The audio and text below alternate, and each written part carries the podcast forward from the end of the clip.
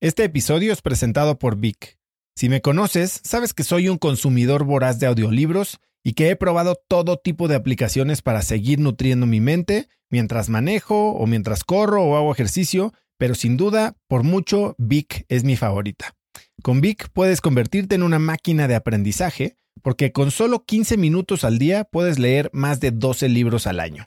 En Vic tienen más de 250 mil títulos y puedes escuchar resúmenes de bestsellers en menos de 15 minutos o libros completos, incluido mi libro Haz lo que importa, así como mis Vic originales como Cómo combatir el síndrome del impostor. Vic, por ser escucha de cracks, te regala 7 días de prueba y después contenido ilimitado por solo 167 pesos al mes en un pago anual de 1.999 pesos al suscribirte a Vic. Simplemente ve a cracks.la diagonal Vic. Vic se escribe B alta E E K.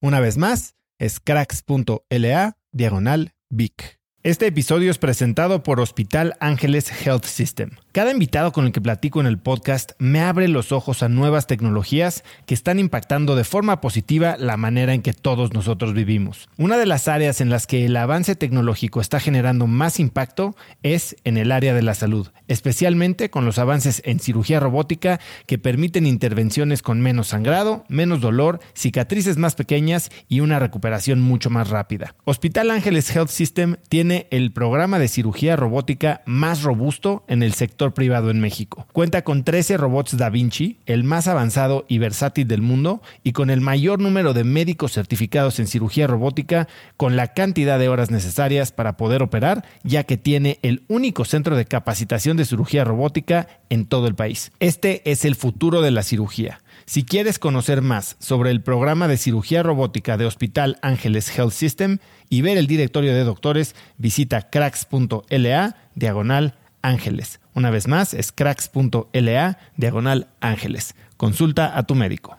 Entro en el ascensor y me encuentro con el presidente de la compañía que me conocía y que tenía un magnífico concepto mío y me hizo esa pregunta. Me dijo, Frank, ¿cómo un ingeniero con tanta proyección en la compañía eh, se va de la mejor compañía del mundo? que todos los que trabajamos en Slumberger consideramos que, por lo menos en el sector petrolero de servicios, es la mejor compañía del mundo. Yo le dije, eh, la persona era eh, Víctor Grijalva, le dije, Víctor, porque yo necesitaba volar y en la compañía no me cortaban las alas. Cuando estás en una compañía multinacional tan grande como estas, hay una serie de manuales y cosas y tú simplemente ejecutas eh, el, manual de funciones, pero no puedes, eh, no puedes ponerle tu toque personal a, cosas y yo me sentía frustrado de que no podía eh, desarrollar ideas y cosas que se me venían a la cabeza.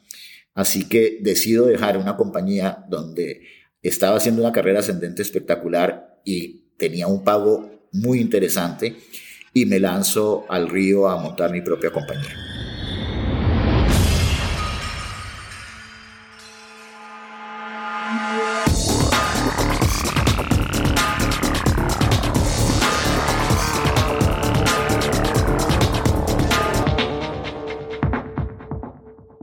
Hola y bienvenidos a un nuevo episodio de Cracks Podcast. Yo soy Osotrava y entrevisto cada semana a las mentes más brillantes para dejarte algo único y práctico que puedas usar en tu vida diaria.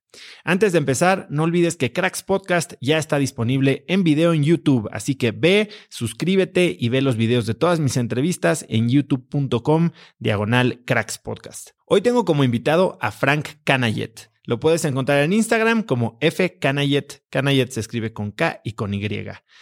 Frank es un referente de los negocios en Latinoamérica y Colombia gracias a su rol como inversionista ángel invirtiendo en más de 30 proyectos a través del programa Shark Tank Colombia, además de su inversión en domicilios.com, que fue la primera startup colombiana en hacer un IPO. Años atrás, Frank comenzó su carrera en la industria petrolera trabajando para Schlumberger y posteriormente fundó su propia empresa Petrotesting, la cual dirigió exitosamente por más de 20 años hasta finalizar la negociación de su venta.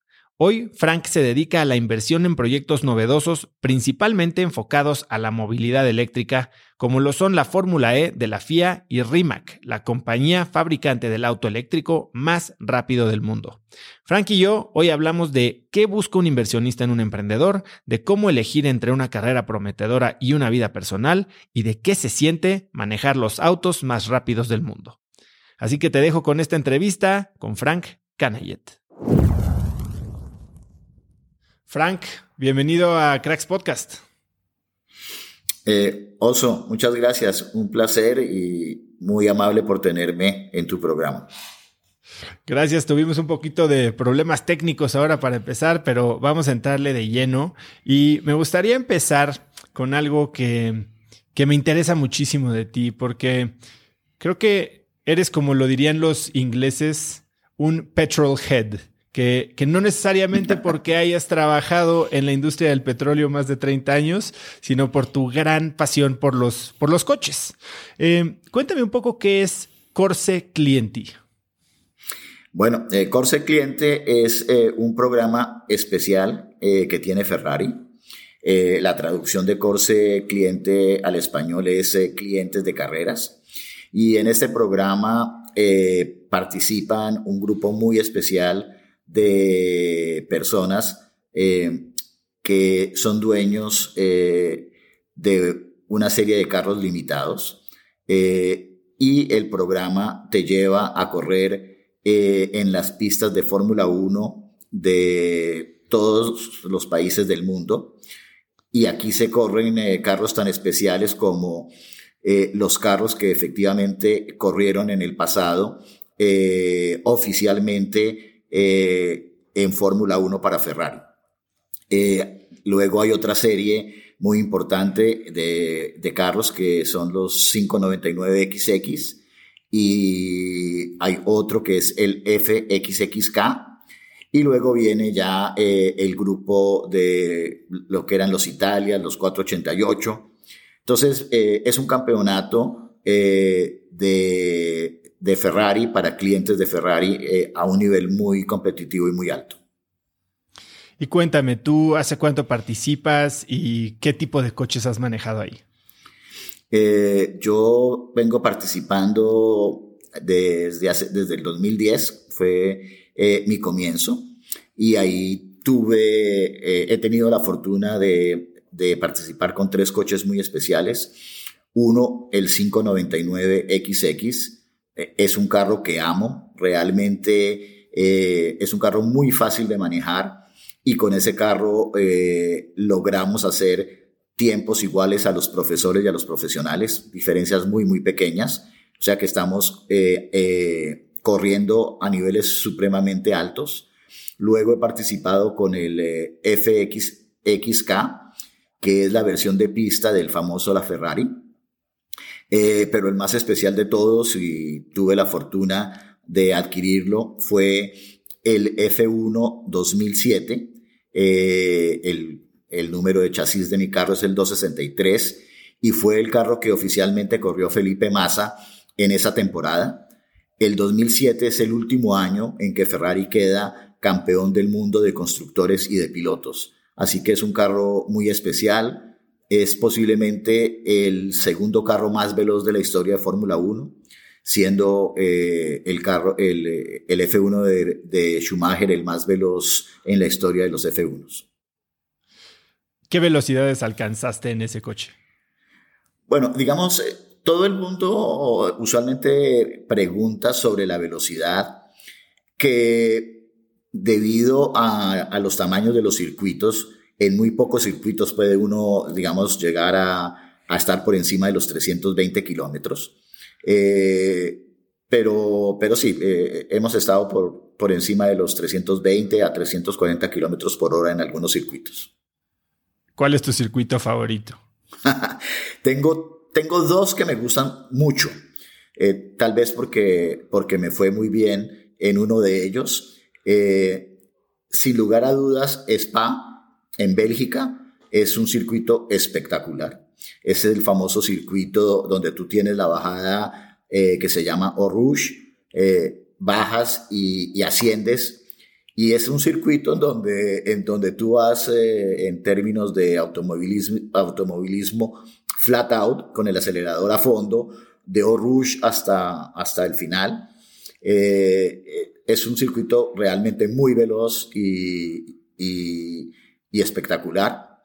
Luego de los otros circuitos, uno que me encantó fue el circuito de Estambul, y tal vez porque tuve dos secciones del, del circuito, hay uno que se llama Cuatro Izquierdas, Four Gauche, Quatre Gauche, eh, y después eh, la última chicana entrando, en donde hice muy buenos tiempos. Eh, entonces, esos dos circuitos me encantaron. Además, yo soy un piloto que, que freno tarde, freno muy duro y tarde, lo cual me da ventaja, y ahí tengo una anécdota muy simpática porque eh, si bien eh, me estaba yendo bien en, esos sectores, eh, no estaba teniendo el mejor de los tiempos. Entonces me siento con el, con el instructor, con el profesor, a ver la telemetría, se llama Thomas, y me dice, me dice Thomas, acá está el problema, estás frenando 30, 40 metros después de la, de la línea de de, la señal de los, 50, eh, de los 50 metros o de los 100 metros. Entonces le dije, no creo, le dije, yo creo que estaba eh, eh, frenando bien. Y entonces me dice, acuérdate que uno frena cuando tiene el letrero de los 50 metros en, en, el, en el retrovisor, no cuando lo ve. Le dije, Tomás, ya llevo varios años, tengo muy claro el tema. Entonces eh, empezamos a ver la telemetría con más cuidado y el que estaba frenando, eh, el que estaba frenando efectivamente a los 100 metros era, eh, era el profesor en su telemetría, yo estaba frenando a 75. Después de eso todo el mundo empezó a, frenar a 75. Entonces una anécdota simpática en Estambul que, sucedió. Frank, hoy quién es tu piloto favorito de Fórmula 1? Me gusta eh, bueno, uno tiene su corazón eh, por el lado de Ferrari, así que me gusta Leclerc. Creo que es un, muy buen piloto, pero hay una serie de muchachos jóvenes ahora muy, muy buenos, ¿no? Hay, hay mucha competencia. Eh, a nivel de anécdota, Oso, uno de los pilotos que hoy está corriendo en Fórmula 1, Latifi, Nicolás, empezó a correr, su, su padre corría también con nosotros en el F1 y corría él y corría el hijo. Y pues tuvimos eh, eh, eh, la, la, suerte de correr con Nicolás, que hoy está corriendo pues, en, en, Fórmula 1. Correcto. Yo tengo aquí, no he manejado uno, pero tengo aquí mi modelo del coche de Charles Leclerc de la carrera 1000 de Ferrari. Y también es uno de mis buenos pilotos que me gustan. Ahora, Hablando, hablando de manejar, manejar eh, en un circuito de Fórmula 1, en un La Ferrari eh, o en, un, en el coche de Felipe Massa, pues suena como un sueño, ¿no? Pero también has tenido experiencias en las que manejar no te ha puesto en las mejores situaciones. Cuéntame de aquella vez en Nigeria que decidiste manejar a la nueva capital del país. Bueno, eh, veo que has hecho tu tarea muy bien hecha. Eh, he sido un aventurero toda mi vida, eh, aventurero y, me declaro optimista 100%. Soy de aquellos que cuando el vaso está a un cuarto lo ve lleno. Y entonces salió en las noticias que empezaban a construir la nueva capital de, Nigeria, Abuya, y habían hecho tres obras, la mezquita y dos hoteles, un intercontinental y un, y un Hilton. Y en el Intercontinental eh, eh, habían abierto un casino. Era lo único que había eh, en la capital y obviamente era un Intercontinental, cinco estrellas, con unas tarifas absolutamente ridículas de barato. No pagabas ni 50 dólares la noche. Y entonces salí desde, yo trabajaba en ese momento en el sector petrolero con Slumberger en, en una ciudad petrolera en el puerto que se llama Port Harcourt, que eh, los eh, nigerianos en, su hablar rápido le decían Potakot. Entonces, salgo de Port Harcourt a 400 kilómetros de distancia de Abuya, eh, hacia el mediodía y hago unos cálculos bastante optimistas, 400 kilómetros a 100 kilómetros por hora, cuatro horas estoy en Abuya para llegar a la piscina, meterme, eh, eh, gozar un rato y después por la noche ir al casino. Y empieza a avanzar la carretera. Obviamente asumía que iba a estar señalizado el camino a Abuya, no había ninguna señalización y la carretera empieza a pasar de carretera pavimentada a carretera no pavimentada y cada vez más angosta y empieza a oscurecer y obviamente los 100 kilómetros por hora no se pueden eh, eh, promediar y, y, empieza a oscurecer. Y entonces en cada aldea que paraba, pues, eh, así un poco de chequeo, le preguntaba a, las personas que habían que se iba obviamente en la dirección correcta, nadie tenía ni idea que era Bulla, de pronto una que otra persona, y les preguntaba, bueno, ¿cuánto queda para Bulla? No, está a 18 horas, está, obviamente calculaban a las horas que lo hacían ellos en, en, mula o a pie, y empieza pues una serie de incertidumbres ya a más de mitad de camino, en donde uno dice, bueno, ya es, es más fácil terminar que devolverse, y sigue avanzando y avanzando la noche, y y de pronto eh, esos demonios como salen en las caricaturas, eh, que sale el demonio por ahí y, y, te saluda y te dice, ¿y si se te pincha la llanta? y entonces entra la, la terronera, ¿qué tal que me pinche en medio de esta oscuridad? Entonces, entre quedar, entre eh, pinchar la llanta y quedarse sin gasolina, que tampoco había ninguna eh, estación de Pemex ni, de Shell por ahí al costado, eh, sigo avanzando. Cuando ya estaba por ahí a una hora y media de llegar, pues, posteriormente lo supe, era muy usual que hicieran retenes en, en, en las carreteras en Nigeria y hay un retén y los retenes obviamente ponían una madera que atravesaba toda la carretera con, unas, con unos clavos de, no sé, de 12, 15 centímetros. Así que una vez uno llegaba ahí o paraba o paraba.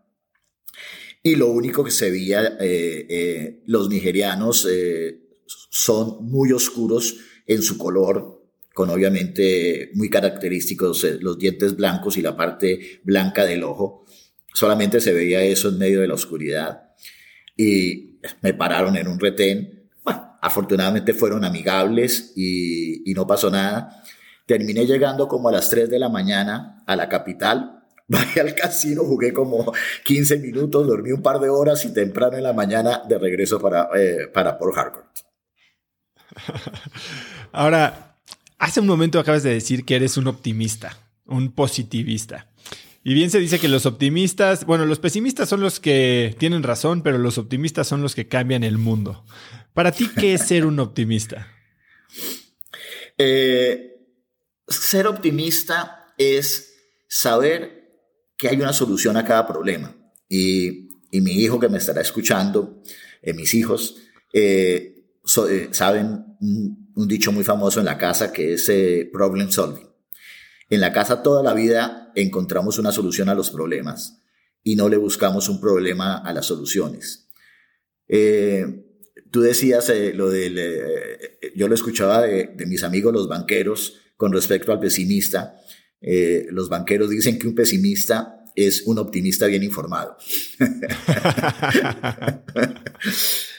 Así que bueno, creo que ser optimista es es, eh, es eh, mirar el, eh, el, lado brillante del día, si hay nubes, ahí, en medio de las nubes hay un pedacito por donde sale el sol, si está lloviendo muy fuerte, no se queja uno, sino dice que machera porque va a regar las plantas y van a crecer los frutos. E, e, es buscar lo positivo de las diferentes cosas que, que se le presentan a uno en la vida. Oye, Frank, y digo, eres humano, y por más que tratamos o queremos o tenemos la intención de ser positivos, hay días en los que la nube nada más no, no despeja de arriba de nuestra cabeza. ¿Qué es lo que haces tú para sacudírtela? Cuando estás teniendo un mal día, ¿qué es lo que haces? Pues sabes que eh, seguir buscando eh, algo positivo dentro, dentro de ese mal día. Si, si fue un revés eh, en un tema de negocio, encontrar qué fue lo que falló y que generó ese revés para tenerlo como una experiencia para que en el futuro no volver a cometer el mismo error. Yo creo que, ¿qué es eso? Es siempre buscar una enseñanza de algo negativo que te, que te pasa. Eh, imagínate que ibas y te chocaste. Eh, y te le buscas, ¿por qué me choqué? Ah, es que iba distraído con el celular. Bueno, te queda la experiencia de esa situación amarga, de que de pronto, pues debes ser más cuidadoso y no mirar el celular cuando manejas. Siempre hay algo positivo que encontrar de, de una mala experiencia.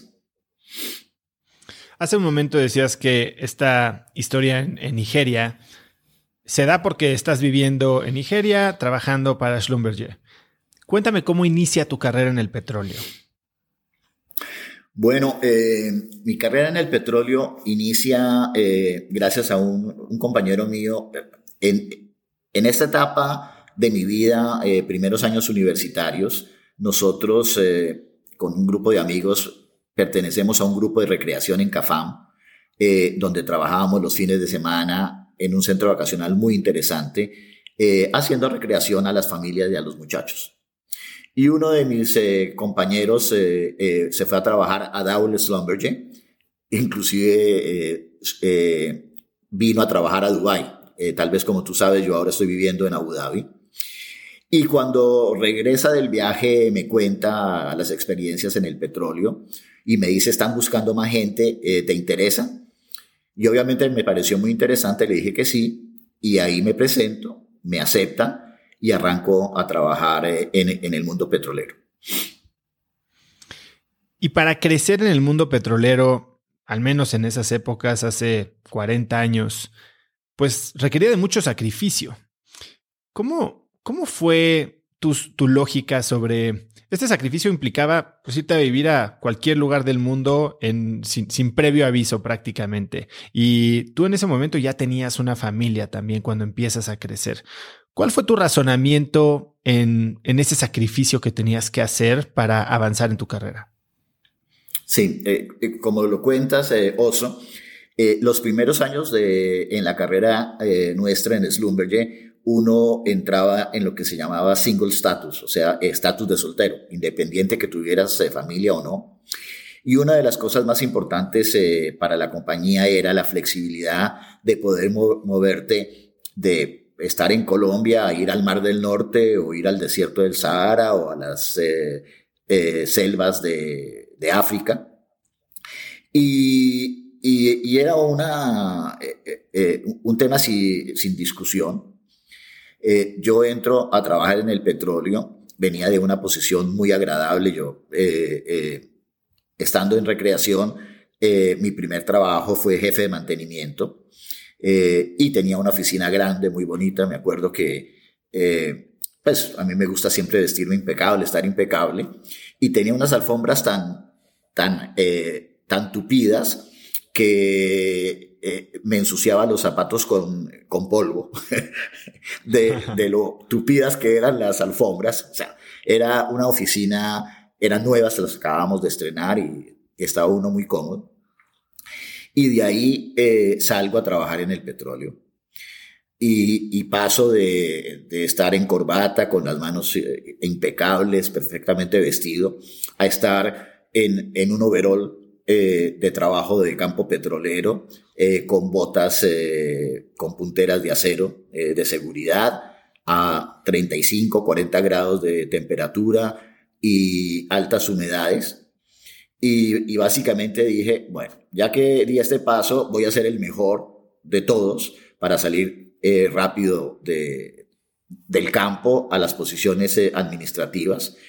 Y obviamente no me quejé de nada, eh, sabía que tenía que dar este paso y cruzar ese puente lo más rápido posible si quería regresar a, una situación familiar y, y, más, y más agradable eh, eh, desde el punto de vista logístico.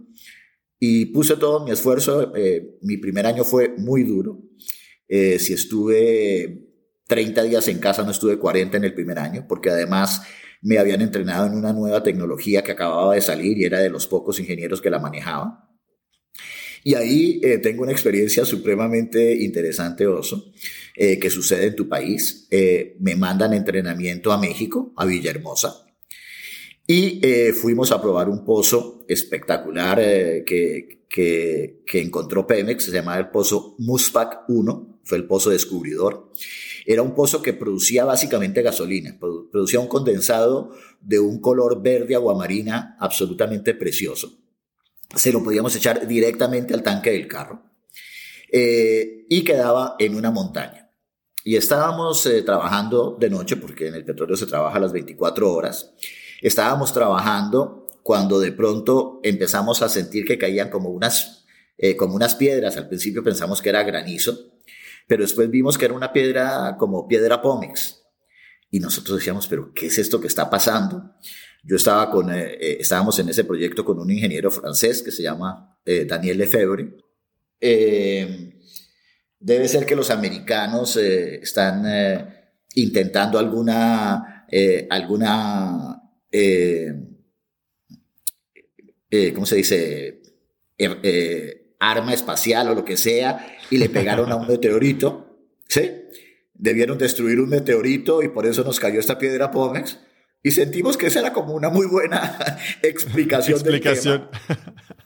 Cerramos eh, el camión porque de todas maneras eh, la circunstancia era incómoda. Nos fuimos a dormir y cuando nos levantamos por la mañana es como si eh, nos levantamos como si hubiera nevado pero cenizas. Eh, el volcán Chichonal había hecho erupción y nosotros estábamos a 15 kilómetros en línea recta del volcán. Perforando un pozo petrolero. Ajá. Probando un pozo petrolero. Ya, ya, estaba perforado, estábamos haciendo las, las evaluaciones de, reservas del pozo o del yacimiento. Frank, ¿qué le dirías a alguien que hoy en, un mundo ciertamente diferente al que te tocó vivir en ese momento, tal vez se encuentra en una situación en la que tiene que decidir si sacrificar su vida familiar, personal, tal vez por un tiempo corto, largo, no sé, para avanzar en su carrera. ¿Cómo, cómo le aconsejarías tomar esa decisión o al menos pensar en, ella? Bueno, yo creo que eh, los seres humanos, cada, cada uno tenemos nuestros eh, diferentes eh, formas de ver la vida, valores, importancias hay personas, y es eh, muy respetable, que valoran mucho más el, eh, el, núcleo familiar frente a las posibilidades de progreso empresarial, y eso es válido. Eh, pero uno tiene que poner en la balanza a veces, no, no que el dinero sea lo más importante, pero si tú haces un sacrificio en tiempo y después cuando estás con tu familia le das lo que denominamos quality time, eh, posiblemente es tan bueno o mejor que estar todo el tiempo con la familia y, caer de pronto en una rutina donde no se da el quality time. Eh, creo que desafortunadamente eh, en el mundo en el que vivimos, educaciones de un mejor nivel, etcétera, suelen estar en el sector de, la educación privada y eso requiere pues eh, recursos económicos. Entonces, eh, bien sea que uno trabaje eh, en una multinacional o en una empresa del país, o que sea independiente y ponga un restaurante o cualquier cosa, al final, si uno quiere ser exitoso, requiere mucho esfuerzo y muchas horas de trabajo, y eso es un cheque en contra del tiempo con la familia desafortunadamente es difícil de balancear las dos cosas al mismo tiempo. Así que eh, eh, es un poco lo que el grupo familiar, la pareja vea como sus objetivos más importantes eh, de vida para tomar esa decisión. Entiendo, hace poco platicaba con un amigo que pasó por un divorcio y ciertamente ve menos a sus hijos y me dijo, ¿sabes? Sí, obviamente no es la situación ideal, pero como tú lo dices, hay cosas positivas que pueden salir de cualquiera de estas situaciones. Y él me decía que al tener tan claro que su tiempo con la familia, con los niños es, es limitado, decide aprovecharlo al máximo y estar 100% enfocado y dar quality time en vez de estar mezclando las cosas, ¿no? Como, como a muchos nos pasa. Sí, yo, creo que, que es, e, es, es, la realidad. Nada es perfecto, todo, hay, hay balances eh, que uno tiene que, tiene que balancear la vida de diferentes formas. Frank, ¿por qué decides dejar una carrera ascendente, exitosa en una multinacional para emprender en un negocio tan complicado? Ah, qué bien que has hecho la tarea, Oso. Eh, eh, no sé, eh, tienes ahí una cantidad. muy sencillo, muy sencillo. Porque yo necesitaba volar. te cuento, esa pregunta esa pregunta me la hizo el presidente de la compañía. Cuando yo renuncié, eh, hay un congreso petrolero que eh, se hace la primera semana de mayo de todos los años en Houston, que se llama el OTC. Y cuando había, eh, ya había renunciado y entro en el ascensor y me encuentro con el presidente de la compañía que me conocía y que tenía un magnífico concepto mío y me hizo esa pregunta. Me dijo, Frank, ¿cómo un ingeniero con tanta proyección en la compañía eh, se va de la mejor compañía del mundo, porque todos los que trabajamos en Slumberger consideramos que, por lo menos en el sector petrolero de servicios, es la mejor compañía del mundo.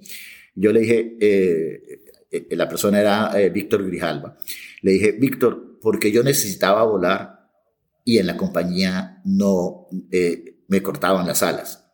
Cuando estás en una compañía multinacional tan grande como estas, hay una serie de manuales y cosas y tú simplemente ejecutas eh, el, manual de funciones, pero no puedes, eh, no puedes ponerle tu toque personal a, cosas y yo me sentía frustrado de que no podía eh, desarrollar ideas y cosas que se me venían a la cabeza. Así que decido dejar una compañía donde estaba haciendo una carrera ascendente espectacular y tenía un pago muy interesante y me lanzo al río a montar mi propia compañía. ¿Y qué fue lo más complicado de empezar eh, en la industria del petróleo con petrotesting? Eh, me haces esa pregunta y ahora estoy pensando y eh, realmente tal vez lo más difícil fue, como siempre, y para cualquier, empezar cualquier empresa, tener, digamos, como los recursos, eh, los préstamos bancarios, eh, los recursos para, para las inversiones que suelen ser importantes. Eso es lo más difícil. Pero sabes que en términos generales eh, fue bastante sencillo. Hubieron momentos difíciles como, como en cualquier empresa, pero de cosas malas salen cosas buenas. Por ejemplo, cuando vino el descubrimiento del yacimiento eh, de la British Petroleum en Colombia, Cusiana Cupiagua, eh, se suponía que eso iba a ser una fuente de trabajo y de ingresos importantes para las compañías colombianas. Y nosotros estábamos muy bien posicionados para, para ganar muchos trabajos. Sin embargo, eh, British Petroleum se trajo a todas sus compañías del Mar del Norte a trabajar en Colombia y no tuvimos acceso a esa bonanza eh, de trabajo petrolero que en teoría nos iba a dar British Petroleum y nos puso casi que al borde de la quiebra. Y entonces ahí buscamos una alternativa y es cuando se nos eh, ocurre que éramos muy eficientes eh, produciendo petróleo en campos pequeños. Y es ahí donde, en vista de que no teníamos el trabajo que solíamos hacer eh, en la parte de servicios petroleros, que era todo lo de evaluación de reservas, eh, pruebas de producción, etcétera. Eh, utilizamos todo ese conocimiento y empezamos a comprarle campos a las grandes multinacionales como Shell, campos pequeños que para ellos no eran interesantes de, de, poner en producción, y eso nos dio un nuevo aire y nos dio una potencialización muchísimo más grande de empresa y crecimos un número infinito de veces más por esa vía que si hubiéramos ganado los contratos eh, con British y hubiéramos seguido en el sector tradicional de servicios petroleros. Me suena muy similar a las historias que cuenta Malcolm Gladwell en su libro Outliers, ¿no? Como a veces una situación que parece negativa forza a ciertas personas a un rincón donde se, hacen un nicho, ¿no? El caso que cuentan del despacho este americano de leyes Caden Arps, que se convirtió en los reyes de, de los takeovers hostiles en los ochentas, ¿no? Porque era un negocio que para la comunidad judía eran los únicos que estaban dispuestos a hacerlos cuando parecía que era un negocio eh, pues no digno. Y, bueno, se hicieron unos monstruos. Ahora, Frank, em, cuentas una historia y hablaste del fondeo. Y aquí yo entrevisté en el podcast a, un empresario, emprendedor mexicano que se llama Miguel Ángel Dávila. Y Miguel Ángel Dávila fundó pues la primera cadena de cines eh, de lujo, por decirlo así, en México, que se llamaba Cinemex. Y él cuenta que cuando estaba levantando fondos, llega con JP Morgan a pedirles una, una suma, no sé si eran 6 o 10 o 15 millones de dólares y le dijeron, no, no, no, necesitas pedir, o no sé si pidió uno y le dijeron, tienes que pedirnos 50 o pedirnos, este, o sea, eh, tienes que soñar más grande. Este negocio chico no nos funciona. Y, y tú tienes una historia muy similar. ¿Qué aprendiste? Cuéntame esa historia y, qué aprendiste de esa. Sí, eh, de, esa, de esa historia aprendí lo, lo mismo que dices eh, de tu paisano y es que eh, en los negocios hay que pensar en grande.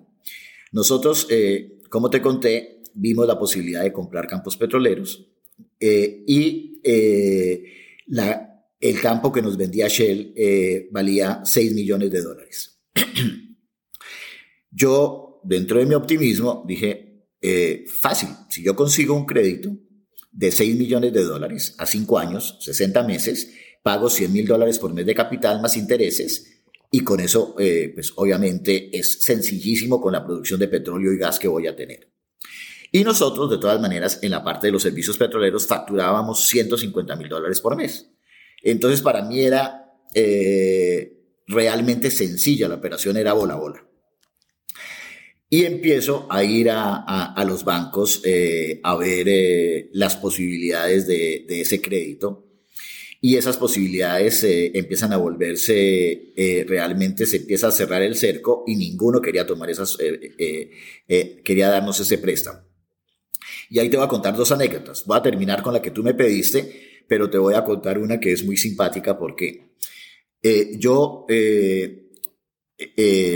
era de la junta directiva de un club de social en Colombia y el BBVA de España eh, compra a un banco colombiano y todos sus ejecutivos querían ser socios del club nuestro. El presidente del club hace un almuerzo con los miembros de la junta directiva y el banco y estando en el almuerzo el presidente del banco dice, mire, somos un banco moderno, venimos a, cambiar la cara eh, de la financiación en, en Colombia, etc. Entonces yo le digo, hmm, esto suena como música para mis oídos. Yo tengo justo un proyecto buenísimo que me gustaría presentárselo. Me dice, perfecto, eso fue un domingo, el almuerzo, te espero el martes en la oficina. Y yo voy el martes y me recibe con todo su séquito, con todo su grupo de, vicepresidentes y todo muy formal, muy atento. Yo hago una, una, presentación espectacular porque ese proyecto lo había manejado y lo conocía eh, en, en el dedo más pequeño.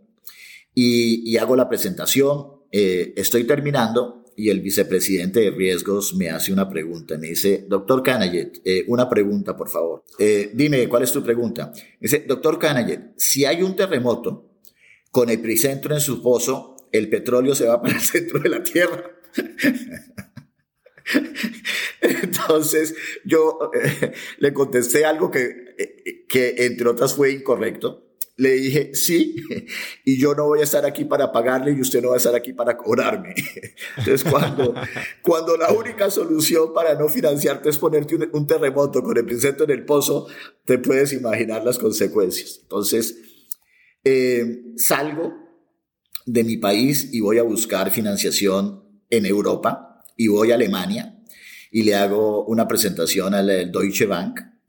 Eh, y hago una pues nuevamente la presentación impecable, porque este era un proyecto donde yo había manejado cada una de las cifras, no, eh, no como gerente y, dueño de la compañía me lo habían hecho mis geólogos, sino yo tenía los, los conocimientos precisos de cómo hacerlo, así que manejaba todo a la perfección. Y entonces termino mi presentación y me dice el presidente del banco, Herkanayet, ¿y cuánta plata necesita? Tomo una respiración profunda para que no me tiemblen las piernas y digo con voz clara y fuerte, 6 millones de dólares. Y me contesta el presidente del banco, Herkanayet, cuando tenga un proyecto de 100 millones de, de dólares, viene nuevamente a mí y con mucho gusto. Este, hágalo con su banquero local. Y entonces, de ahí en adelante cambia tu chip de cómo estás o a qué tipo de proyectos le estás tirando o cómo piensas en, con qué te involucras. Entonces, e, entiendes claramente a partir de eso que hay que pensar en grande. Y, y, no era una necedad eh, del banquero ni nada por el estilo, sino que hay una realidad. Cuando, cuando tú ya empiezas a hacer un proyecto eh, entre una financiación del exterior y el país, donde se involucran firmas de abogados de esas que tienen como 17 apellidos, porque firma de abogado que se, que se respete debe tener mínimo seis apellidos en, eh, en el logo, pues eh, solamente el due diligence financiero. Después viene uno de las cuatro, de las cuatro grandes para el, el, due, diligence contable y, etcétera ahí nomás se te van fácilmente 250 mil dólares. Entonces, 250 mil dólares de un proyecto de 6 millones es mucho. 250 mil dólares de un, de un proyecto de 100 millones ya es una cifra, eh, digamos, despreciable. Entonces, no, es, no es necedad, es desafortunadamente una realidad. Tú creas esta empresa eh, en una industria, bueno, ciertamente complicada, de alto capital pero también en un país que está pasando por, por su propia situación, tanto de seguridad como de descontento social, ¿no? Y, mucho del trabajo que hacen estos pozos se ubican en, en, zonas muy poco pobladas que a veces estaban tomadas por grupos como las FARC. Em, ¿cómo, ¿Cómo experimentas eso? ¿Qué tipo de retos enfrentaste en, en cuanto a lidiar con este tipo de fuerzas que no necesariamente juegan con las de la ley? Bueno, eh, ahí claramente nosotros decidimos hacer un trabajo social muy claro y teníamos muy claro de que no, uno, eh, por la ley y dos, porque simplemente sería totalmente inmanejable, que nosotros no podíamos pagar vacunas. Eh, se le dice vacunas en Colombia a los pagos a, este grupo de, a este tipo de grupos subversivos. y lo que nosotros hicimos fue acercarnos eh, el país, como tú bien lo dices, estaba dividido en diferentes zonas, ambas igual de peligrosas, unas un poquito más que otras, eh, en donde habían grupos de izquierda o de derecha que manejaban estas zonas rurales. Pero los alcaldes de cada uno de esos municipios eran alcaldes elegidos eh, en elecciones democráticas, por lo menos desde el punto de vista conceptual, y eran autoridades civiles, no autoridades militares guerrilleras que obviamente habían sido puestas eh, por influencia del respectivo grupo que manejaba la zona. Entonces nosotros eh, íbamos y hablábamos directamente con las autoridades civiles, en este caso el alcalde, y les contábamos la historia, decíamos, mire, ahí está ese pozo que lo descubrió X compañía multinacional, americana o europea, hace X cantidad de años, 10, 15 años, y no les ha dado ningún beneficio. Si ustedes nos dejan trabajar, nosotros les vamos a dar a ustedes eh, les vamos a construir eh, cosas de las necesidades que tienen, que no se las da el gobierno oficialmente, pero tampoco se las da el jefe del grupo insurgente de la zona en donde ustedes viven. Y entonces pactábamos con el alcalde escuelas, hospitales, infraestructuras como energía, acueductos, etcétera, y de esa forma logramos eh, eh, poner en producción todos esos campos eh, que alrededor de, diferentes zonas del país que no habían estado en producción durante muchísimos años. Solo hubo un campo que nosotros ganamos con Ecopetrol que tenía un potencial supremamente interesante que se llama Río de Oro y Puerto Barco, en el Catatumbo, eh, que es el norte de Santander de Colombia, en la frontera con Venezuela, en donde ahí habían tres grupos, eh, estaba el ELN, las FARC y el EPL, creo, más los paramilitares, y ahí nunca pudimos poner en producción ese campo, pero el resto eh, logramos ponerlos en producción. ¿Ese fue, digamos, la situación más complicada o la experiencia más complicada que te tocó vivir? Eh, eh ¿Dice la del campo de Riodoro Puerto Barco? Sí, este que no, no tuvimos lo poner a trabajar. Bueno, no, ese fue, no lo pudimos poner a, producir y, punto. No, tuvimos una situación muchísimo más complicada y es para un primero de mayo, eh, en un campo que teníamos en el sur de Colombia, en el Putumayo, en la frontera con Ecuador, eh, al, lado del, río San Miguel. Eh, para un primero de mayo, el grupo, el Frente 38 de las FARC, nos quema los cinco pozos simultáneamente nos ponen bombas en los cinco pozos simultáneamente y los pozos entran a, eh, pues, eh, a, en fuego y tuvimos que traer los famosos Diablos Rojos eh, que estuvieron durante la guerra de Kuwait y de Irak a que vinieran a, a apagar los pozos. Esa fue una situación bien difícil en su momento. ¿Alguna vez te arrepentiste de haber dejado tu trabajo? ¿El, el anterior? El de Schlumberger. O sea, haber emprendido, haber dejado la estabilidad. Nunca dijiste en qué me metí. no, jamás, jamás. Jamás. Y, tengo que decirte que, que yo pasé, yo, como, yo soy muy abierto para decir las cosas. E, en su momento yo, yo ganaba, estamos hablando del ochenta y pico, pues 90. Yo ganaba 10 mil dólares libres de impuestos, porque a nosotros nos pagaba la multinacional eh, en el exterior, eh, a, a, regresar a Colombia y crear mi compañía y ponerme inicialmente un salario de 2.500 a 3.000 dólares. Eh, pero nunca, nunca, nunca me arrepentí de, de tomar ese paso. ¿Y en qué momento, después de tantos años, decides vender y salir de la industria del petróleo? E, esa es otra historia muy, muy bonita, Oso. Eh, eh, aquí voy a echar un poquito eh, la grabadora hacia atrás.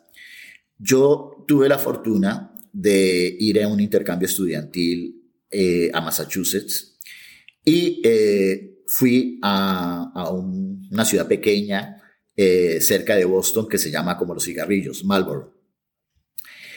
Y mi hermano americano, el papá de él era congresista y entonces nos regalaba tiquetes para ir a ver a los Boston Red Sox en Fenway Park.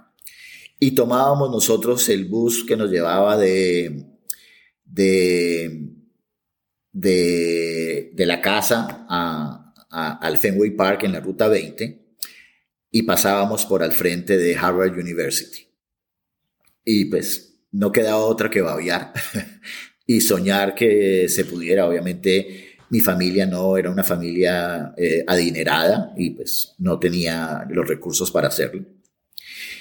Y la vida me, me dio la fortuna de hacer un programa, eh, un MBA eh, para presidentes dueños de empresa que se llama OPM.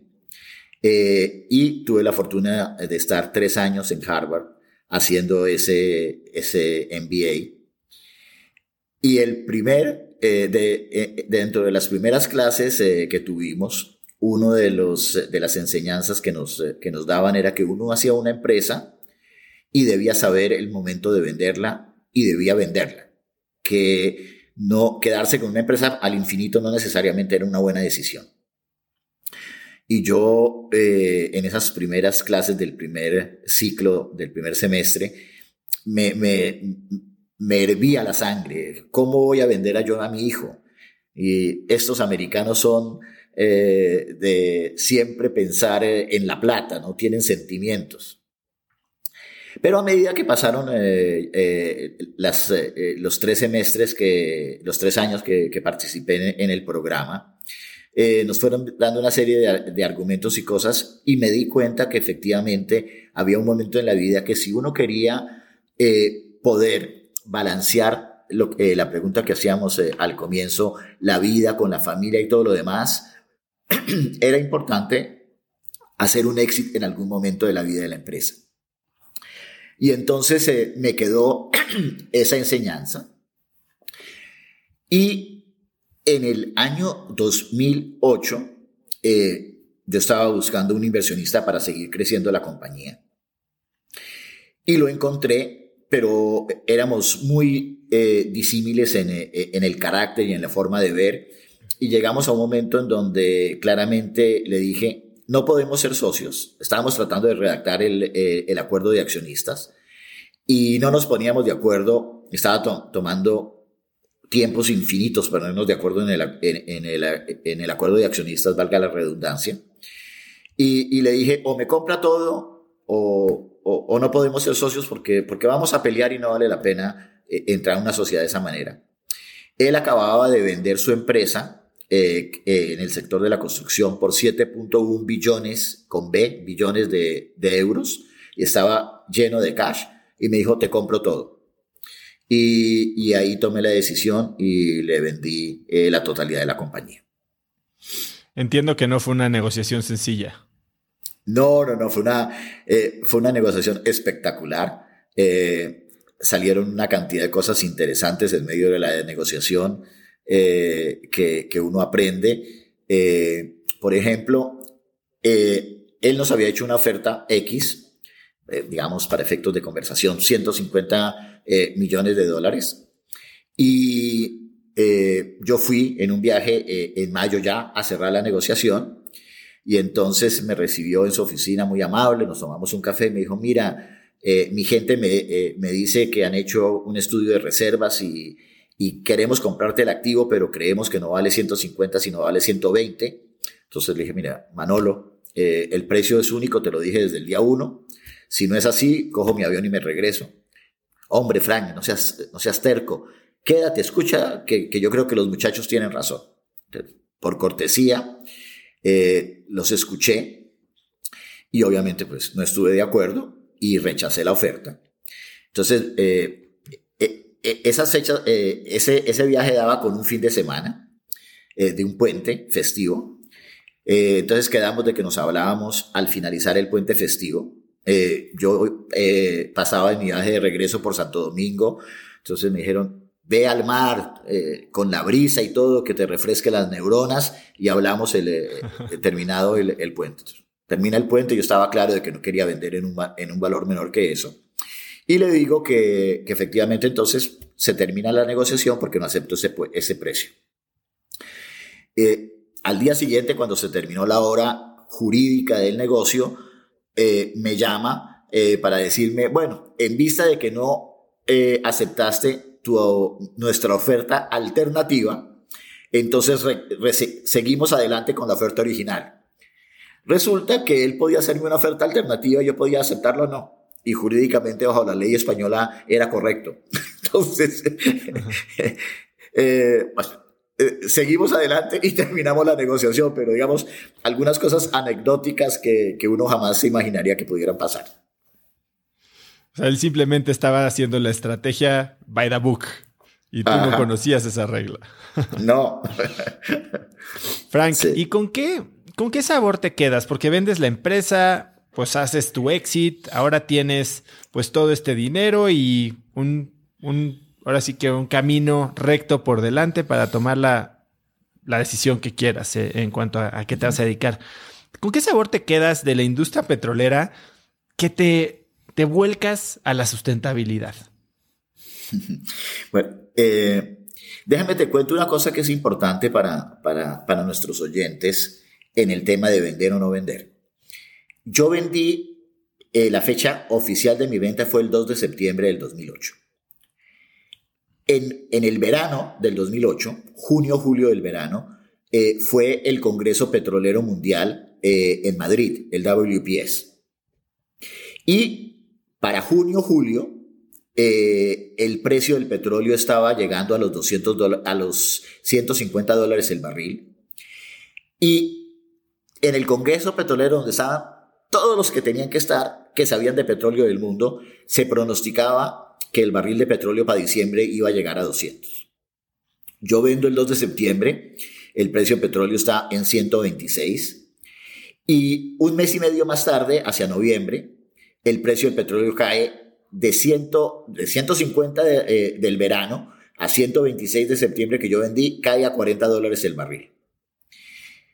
De ahí eh, sube después rápidamente de regreso a los 60 y los 80. Pero fíjate lo importante de saber vender y, y, la importancia de lo que me enseñaron en Harvard de que uno tiene que vender. El activo que yo tenía a 150 o 100, 100 dólares el barril tenía un valor y a 40 dólares el barril tenía otro valor supremamente inferior.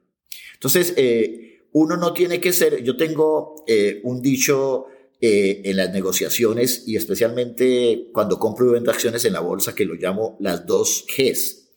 Uno, no sea gallina, uno no debe asustarse al primer disparo de algo que, que puede estar empezando a, a, no salir tan bien en el negocio.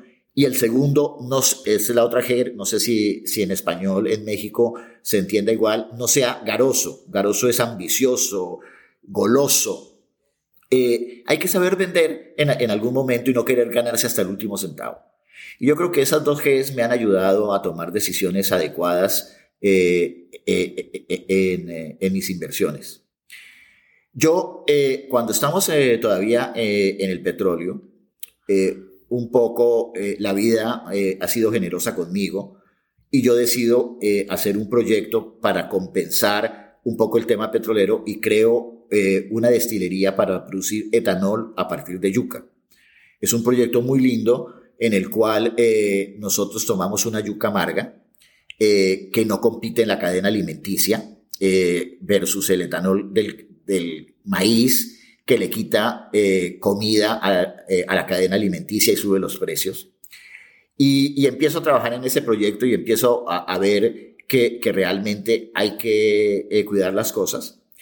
Y cuando salgo del petróleo, entonces entro a, a, ser angel investor e, en diferentes proyectos y se presenta una posibilidad muy interesante en el mundo de la electromovilidad y invierto ahí y, y esta, digamos, esta segunda parte empresarial de mi vida estoy eh, muy enfocado a, a, las energías renovables y al mundo de la electromovilidad, cómo reducir la emisión de CO2 en el mundo y tener un, un mejor planeta para eh, las generaciones futuras.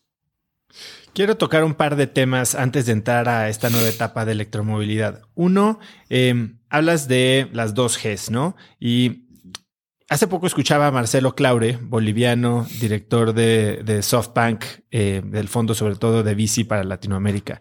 Y él decía que hay gente que piensa que el dinero se hace en la compra y no en la venta. Eh, Marcelo decía que hay momentos o hay empresas en las que el precio no importa, que la oportunidad es tan grande que debes de entrar a cualquier precio y no te puedes dar el lujo de no invertir en estas empresas. Tal vez son el 95, el 5% de las empresas en las que él decide invertir y el otro 95 sí hay que cuidar el precio de entrada. ¿Tú, tú cómo piensas de esto? O sea, cuando inviertes, ¿crees que la negociación de la evaluación inicial es el momento en el que se generan los retornos? No, definitivamente no. Eh, estoy eh, con la otra teoría. La teoría es, eh, el producto es tan bueno que tú lo compras básicamente a cualquier precio, sin exagerar, pero, pero si, tú, si tú tienes que realmente hacer unos Exceles y jugar en una forma tal que la tasa interna del retorno te dé esto o aquello, y si la tasa eh, intensa, interna del retorno no te da, por ejemplo, te da 18 y no 20, entonces tú no inviertes porque tú metes el 20 y no el 18, eh, sobre un Excel eso es eh, carreta.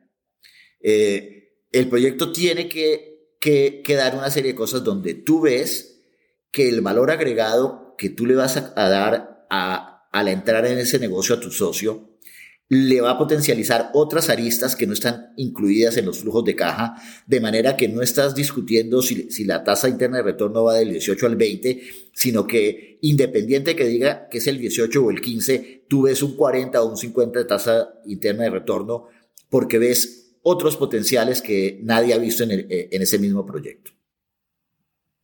Ahora, cuéntame un poco cómo conoces a Ante Rimac. ¿Cómo es que llegas a esta oportunidad tan oscura que hoy se ha vuelto, digo, una estrella? Bueno, es mate. Eh, antes. Ah, mate, mate. bueno, eh, yo cuento esto eh, que para mí, yo conozco a Mate y se da todo esto, es una historia de amor, porque mi señora está embarazada de nuestra primera hija. Yo tengo dos hijos varones en mi primer matrimonio. O sea, mi, mi, vida ha sido muy generosa conmigo porque uno, mi papá, eh, la familia de mi papá, que era de Croacia, murió en la guerra. Y tomo el tema de Croacia porque pues, eh, tiene que ver con la, con la pregunta que me hiciste. Y entonces, obviamente, eh, descendientes varones no habían mucho, así que yo deseaba inmensamente tener hijos. Y en mi primer matrimonio tuve dos hijos, mis, mis dos hijos mayores. Pero después me quedé con las ganas de una niña y en mi segundo matrimonio, eh, entonces tenemos eh, una niña. Mi señora está embarazada, vivimos en Italia y los italianos no te dan el pasaporte por el suelo, sino por, eh, por la sangre. Y, son complicados en este tema de pasaportes y, y todo lo demás. Entonces, un día, con mi señora, de pronto le digo, amor, estamos aquí al frente de Croacia. Mi papá nació en Croacia, en Split eh, Croacia entraba ese año a la comunidad europea. Eh, ¿por qué, qué opinas si nos vamos a Croacia y tenemos la niña en Croacia? Mi señora le parece buena idea. y entonces eh, hacemos un viaje en Semana Santa. La niña nació en, en, junio. Vamos en Semana Santa y resulta que en la ciudad de, mi padre, en Split, acababan de hacer un hospital nuevo de maternidad, impecable. Conocimos el director de la clínica, una persona encantadora, que para las mujeres es importante que el ginecólogo pues eh, sentirse a gusto. Y decidimos que, vamos a tener a nuestra hija en Croacia. Yo en ese momento era cónsul eh, honorario de, Croacia en Colombia y llamo al embajador eh, a Brasil, que era digamos la sede, y le, y, le, pido pues eh, el favor, le digo, mira, Domagoy, quiero que María Beatriz nazca eh, en Croacia, dime qué tengo que hacer. Entonces me dice, mira, Frank, sencillo, A, B, C, D, no tienes ningún problema, todo es muy sencillo, pero cuando le vayas a sacar su primer pasaporte, tienes que ir a Zagreb. Y cuando vayas a Zagreb, me tienes que prometer que vas a visitar un muchacho croata que se llama Mate Rimach, que es un muchacho genio, eh, que tiene el carro eléctrico eh, más veloz del mundo. Y si nadie lo descubre, se va a quedar ahí por muchos años y tú que tienes una visión de negocios, eh, vas a ver el potencial. Yo cumplo mi promesa, llego a Zagreb a sacarle el pasaporte a mi hija, cumplo mi promesa y voy a visitar a Mate. Tú ya mencionaste en la primera parte de esta entrevista que soy un petrolhead, yo iba en mi Ferrari eh, en esa visita eh, y conozco a Mate y pruebo el primer Concept One eh, que tenía Mate en su garaje. Y cuando pruebo el carro veo que ese carro es superior en una cantidad de cosas a, a mi Ferrari, hecho por un muchacho de 20, 21, 22 años en un garaje y veo que hay un potencial impresionante y, decido invertir eh, sin lugar a dudas en él. Y como tú lo mencionaste hace un rato, no discutí la valoración. Él me pidió 30 millones de, euros de valoración y se la acepté. Y la última valoración de la compañía oficial eh, eh, ha sido un billón, pero en conversaciones que hemos tenido para salir a la bolsa, y estarás enterado que hay muchos SPACs rondando por el mundo. Eh, las cifras que se sugieren son cinco veces superiores a, la última valoración que hemos hecho. O sea que pasamos en ocho años, mi hija cumplió ocho años el 18, de, el 19 de, junio. Eh, en ocho años la compañía pasó de ser un garaje a, a ser la dueña mayoritaria de Bugatti, la empresa más prestigiosa de carros del mundo, y con una valoración eh, teórica de 5 billones. ¿Qué tipo de valor le aportaste a Mate en estos ocho años? O sea, tú entras con dinero, pero más allá de eso, ¿cómo, ¿cómo tu participación, que es lo que me decías hace un momento, ¿no? Le aceptas la valoración porque tú ves otro potencial. ¿Cuáles crees que han sido tus dos o tres aportaciones más valiosas al crecimiento de esta empresa? Bueno, eh, la primera, entonces, simultáneamente con, la inversión que hice en RIMAC, invertí en Fórmula E y fui eh, el primer inversionista de la Fórmula E, que es la Fórmula 1, comillas, 100% eléctrica. ¿Estás al tanto de ella? La hemos ido a ver aquí en México. Claro, en el año en 2000, 2020 en marzo, justo antes de que empezara la pandemia, creo que unas dos o tres semanas antes, llevé a mis hijos, estaban felices viendo a Stoffel Van Dorn, creo que estaba hasta Felipe Massa. Sí, sí, sí, correcto. Efectivamente. Eh, Stoffel Van Dorn, eh, digamos, estando en el, mundo de las carreras, eh, yo lo seguí muy de cerca porque nosotros tenemos un equipo de carreras que se llama Campos Racing y Stoffel eh, ganó sobrada la temporada eh, y es un magnífico piloto que no tuvo la fortuna de, de encontrar el hueco preciso para pasar a la Fórmula 1 al equipo correcto para brillar lo que debería brillar. Sí, estuvo en McLaren, en McLaren cuando no era su mejor momento. Eh, exactamente. Y, y no se le dieron las cosas porque si se le hubieran dado como a Verstappen, creo que es un piloto de las características de Leclerc y Verstappen. Entonces, eh, eh, eh, siendo yo el primer accionista de la Fórmula E, entre otras, yo soy actualmente el presidente de la junta directiva de, RIMAC, yo le abrí la puerta a RIMAC dentro de la Fórmula E que empezaba y eh, logré conseguir que nuestro carro fuera el eh, Race Director Car. Entonces eh, giramos alrededor de todo el mundo y todo el mundo tuvo la oportunidad de empezar a conocer lo que era el Rimac. y obviamente estuvimos en Londres con fotos del Rimac en el Tower Bridge y en todas partes del mundo. Entonces ahí se abrió todo todas las personas que estaban interesadas en el tema de los carros eléctricos estaban ahí y yo le abrí esa puerta. Más una serie de contactos con amigos y personas interesadas. Eh, y por eso, eh, como te digo, la valoración no era importante. Porque obviamente los contratos que yo conseguía, yo sabía que le iban a dar una valoración a la empresa impresionante. Y, y en cambio de discutir por eso, tenía un socio y un accionista dichoso de un, emprendedor que un, eh, un, accionista que no lo había puesto contra la pared eh, en la negociación. Así que, que le abrí todas esas eh, puertas que requería eh, para florecer. Eh, me estás describiendo ahora sí que el sueño dorado y, la, definición esta utópica del smart money, que a veces es más mito que realidad, ¿no? Em, tú no solo has participado en, electromovilidad y bueno, la Fórmula E y demás, eh, y, luego hablaremos un poco más de tus inversiones más recientes, pero también invertiste eh, como Ángel en, yo creo que lo que fue el primer gran éxito de, llamémosle e-commerce en Colombia, domicilios.com. Cuéntame un poco de tu experiencia en esa inversión y cómo crees que eh, cambió tu visión sobre cómo querías manejarte en el mundo de las inversiones. Eh, sí, eh, lo mismo. mi hijo me presenta este proyecto de domicilios.com con una serie de compañeros de, colegio de él. y, veo eh, lo interesante que se está abriendo el mundo, que es algo nuevo. Eh, y, y, me encanta, me, encanta eh, el proyecto y decido creer en ellos y invierto en ellos. Y eso abre obviamente una visión de otra línea diferente de negocios con unos multiplicadores impresionantes. Yo, yo cuento esta historia. Domicilio se pasó de una startup y de un PowerPoint a una startup para a los tres años ser ya una compañía cercana a los 20 millones de, dólares.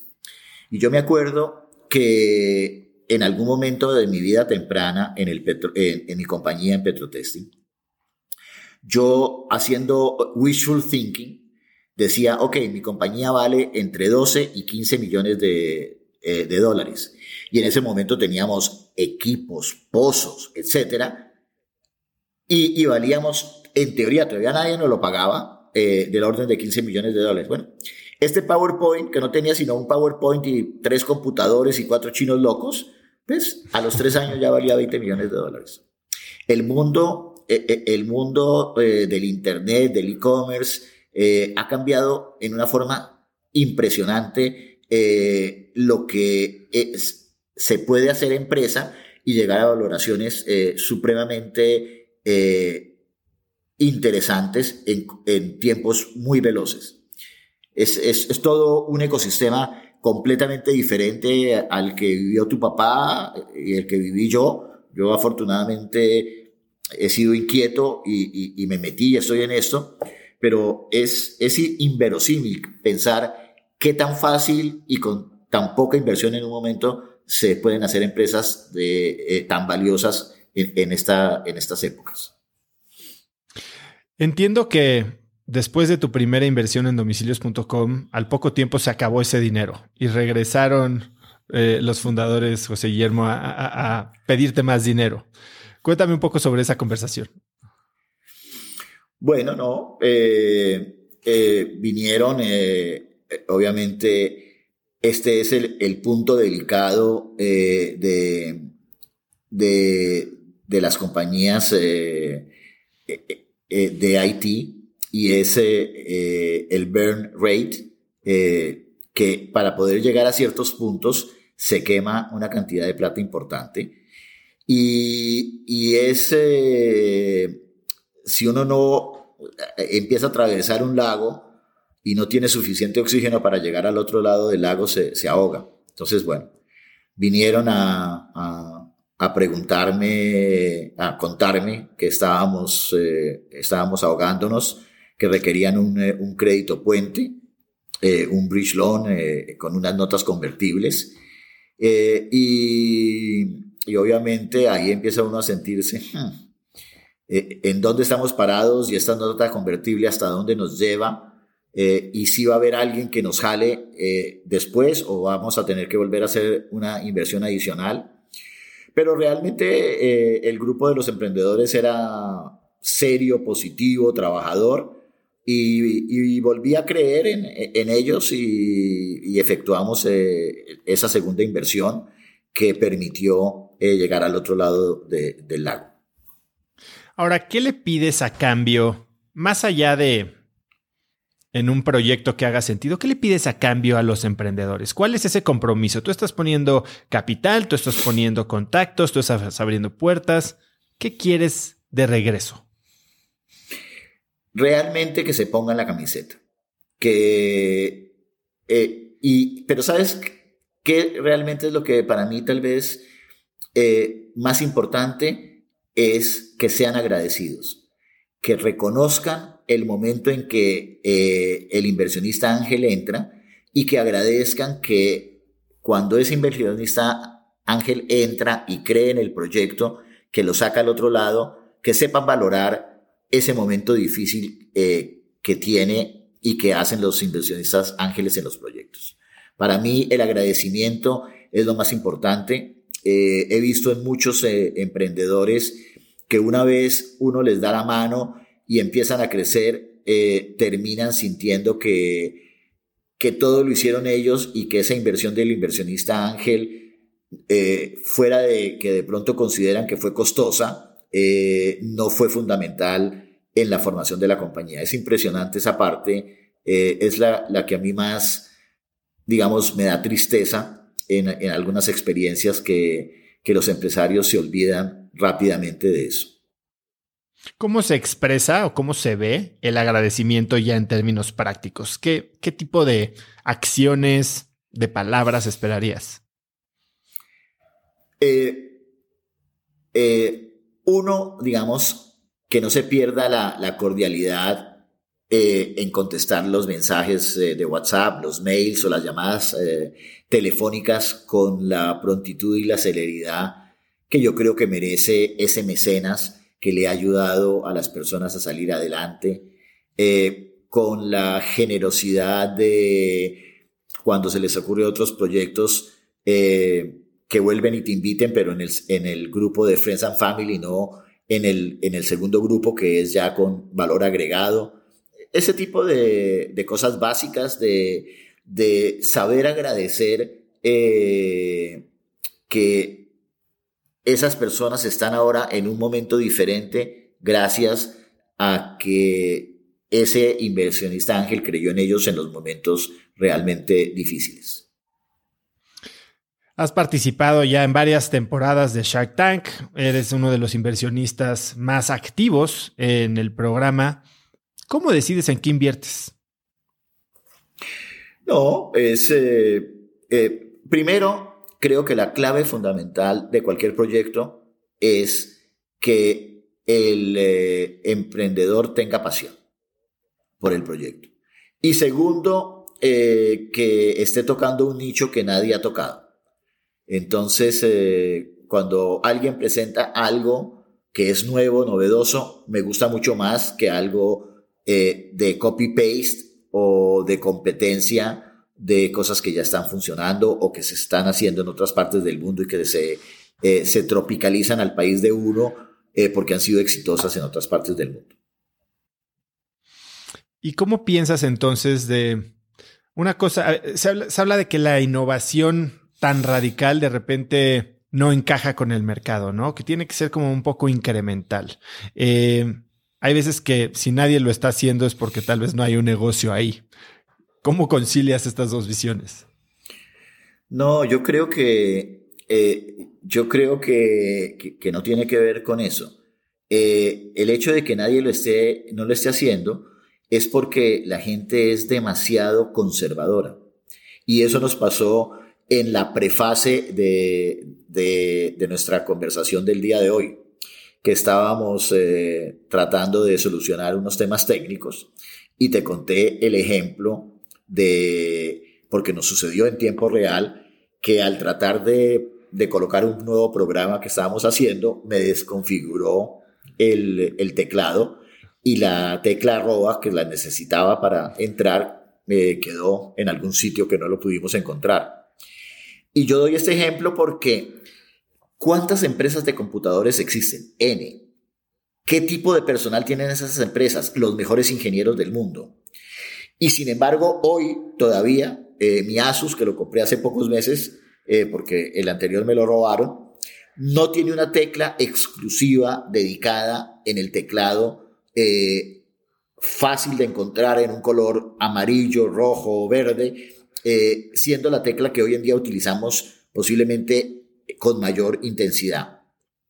Y este ejemplo lo digo porque no es que, que, lo que tú estés pensando está demasiado fuera, eh, lejos de la realidad. Esto es una cosa sencilla que no la han pensado 10 o 20 empresas de computadores, Toshiba, Asus, IBM, Compaq, Bell, HP, etc. Entonces, cuando cuando las personas encuentran una necesidad que no está suplida, eh, es ahí donde hay una oportunidad de negocios. Suplir una necesidad que existe que nadie la ha suplido y por eso ah, nadie dice que funciona porque, porque no la suplieron, pero es, es ahí donde está el potencial realmente de encontrar algo que te haga exitoso. Y este es un ejemplo, eh, a mí me, fascina discutir a veces con los de, mercadeo y todo lo demás. Remitámonos cuando salió el primer iPod chiquito de Apple. Te llaman a ti y te eh, hacerte la encuesta a los de mercadeo. ¿Qué opinas del iPod? ¿Qué opinas del iPod si no sabes que es un iPod? No, que eso no funciona. Entonces, los estudios de mercado, lo que sea, ¿por qué? Porque, porque no se sabe lo que es. Entonces, cuando tú logras hacer algo novedoso que nadie ha hecho, ese es eh, el primer punto para ser exitoso. Y creo que el segundo punto para ser exitoso, eh, que se lo digo yo a mis eh, emprendedores, cuando alguien le dice, usted está loco, ya va por buen camino. Ese es otro indicador de que va por buen camino. Porque los cuerdos entran a competir todos contra todos. Y ahí se matan el que pueda ser más productivo y tenga mejores costos y más eficiencias. Entonces, no sé, quieres hacer eh, eh, espaguetis. Eh, hay miles, y si logras hacer el mejor espagueti al mejor precio, eh, logra sobrevivir y los demás se mueren. Pero cuando haces algo nuevo, no tienes con quién competir y el precio eh, en el que vendes tu producto no se vuelve un tema preponderante, sino es, es algo que no, no es eh, trascendental. Regresando a tu tema de los estudios de mercadeo, bien decía Henry Ford, ¿no? Que si él le hubiera preguntado a la gente qué querían, hubieran pedido un caballo más rápido. Efectivamente. Frank, eh, he sabido que muchos de estos deals que se comprometen en, en, vivo o al aire en el programa, de repente, como con cualquier otro deal, termina no concretándose por N temas, ¿no? Due diligence, eh, diferencias eh, de carácter, lo que tú quieras. Pero tú eres reconocido incluso hasta el punto de llamarte filántropo, de que inviertes prácticamente en, en, quien, quien necesita el dinero y que cumples y te apegas a tu palabra, cerrando todos los deals a los que te comprometes. ¿Qué hay detrás de eso? No, eh, yo creo que realmente una cosa que para mí es fundamental en la vida es mi palabra. Por lo consiguiente, si eh, cuando yo en el programa me comprometo a que voy a invertir en un proyecto, si cuando hacemos la debida diligencia, las cifras que el emprendedor dijo en el programa son correctas, yo cumplo mi palabra y sigo. Así, al día siguiente de haber salido del programa, alguien me, diga, eh, eh, un proyecto como ese lo hicieron en Argentina y fue un fracaso total, eh, yo ya no reculo, porque creo que la palabra de una persona está por encima de, de la plata. Así que para mí eso es fundamental. Y entiendo que después, de la misma manera que ayudaste a Rimac, pues tal vez a una escala más pequeña, has, has creado toda una infraestructura de apoyo a estos proyectos en los que inviertes. Cuéntame más de eso. Sí, entonces, fíjate, eh, realmente eh, cuando, como uno, eh, como tú bien lo dices, en el programa esto es una realidad, ¿no? Digamos, aquí lo que sale al aire no, no es mentira, no es cocinado, nada, es, son negociaciones reales que se hacen en su momento con la información que hay.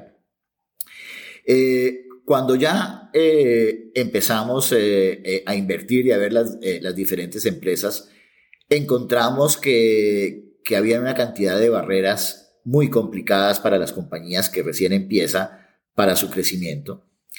Y entonces se nos ocurrió una idea que, que, trajo mi hijo y que la apoyamos, que fue crear una aceleradora y creamos una tienda que se llama Pitch and Hand, en donde eh, reunimos a todos los emprendedores y pusimos una tienda multimarca eh, en un centro comercial importante para que la gente pudiera ver la marca y, el, y los emprendedores pudieran mostrar sus productos eh, al público.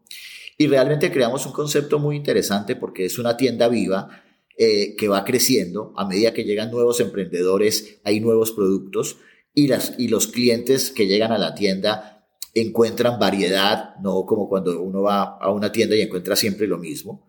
Y vimos que haciendo un trabajo eh, con, con, la tienda, un apoyo, eh, creamos eh, dentro de la estructura de la empresa un grupo interdisciplinario de abogados, contadores, financieros, marketing, todo para apoyar a estos emprendedores y de esa manera ayudar a que florezcan. Hemos creado pues un entorno que, que está facilitando que estas empresas progresen y logramos que la gran mayoría sobrevivieran estos dos años dificilísimos de la crisis eh, gracias a, estas iniciativas. Frank, hemos hablado de inversiones millonarias, pero cuando tú eras un adolescente, tu, tu familia estaba en la quiebra o tuvo un momento en el que perdieron todo. Em, ¿Qué hábitos o qué prácticas o qué costumbres adquiriste en esos momentos que tal vez hoy mantienes? Sabes, Oso, que eh, es increíble. Eh, dicen que, que al perro no lo capan dos veces.